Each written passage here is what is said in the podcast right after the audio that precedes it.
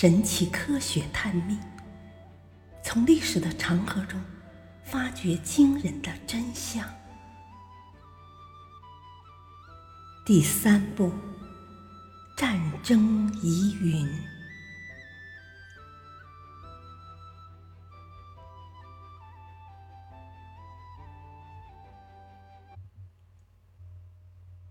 古代世界大战——伯罗奔尼撒战争。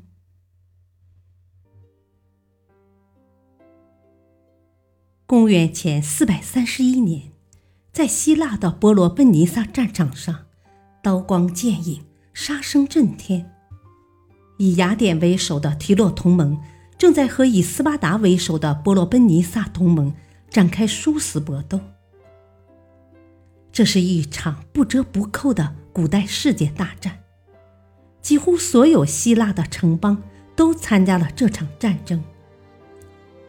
时间更是从公元前四百三十一年持续到公元前四百零四年，跨度达二十七年之久。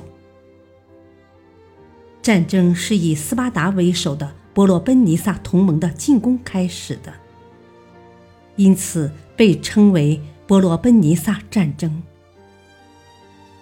战争最后以雅典的失败而告终。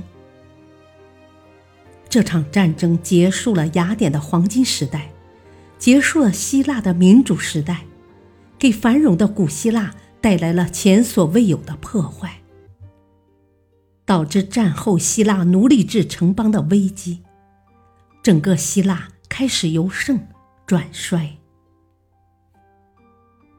虽然伯罗奔尼撒战争已过去两千四百多年，但学者们对这场战争的看法和评价仍然存在很大分歧。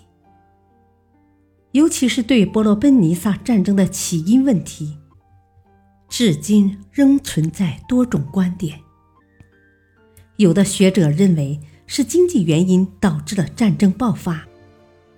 以公元前五世纪古希腊历史学家修昔底德为代表，他所著的《波罗奔尼撒战争史》认为，雅典成为海上强国以后，一直威胁着斯巴达。他企图控制从东方到西方所有的贸易通路，还想把盛产粮食的西西里岛夺过来。雅典势力的扩张。令斯巴达的重要同盟者柯林斯与雅典的矛盾升级，这在导致战争爆发的过程中发挥了重要作用。最终，斯巴达和同盟国做足准备后，发动了这场旨在争夺希腊霸主地位的伯罗奔尼撒战争。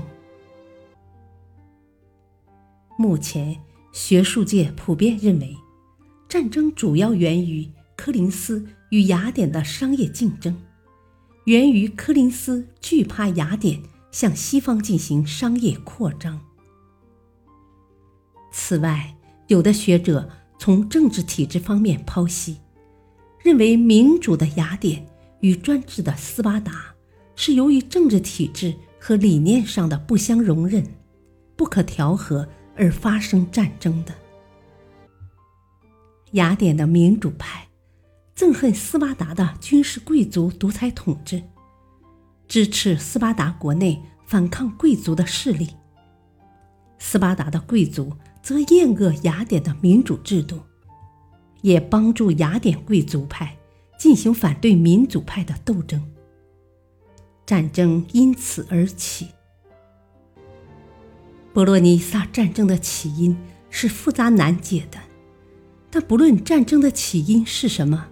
其所带来的结果却是后人一致认同的，那就是希腊文明的就此衰落与历史的沉痛叹息。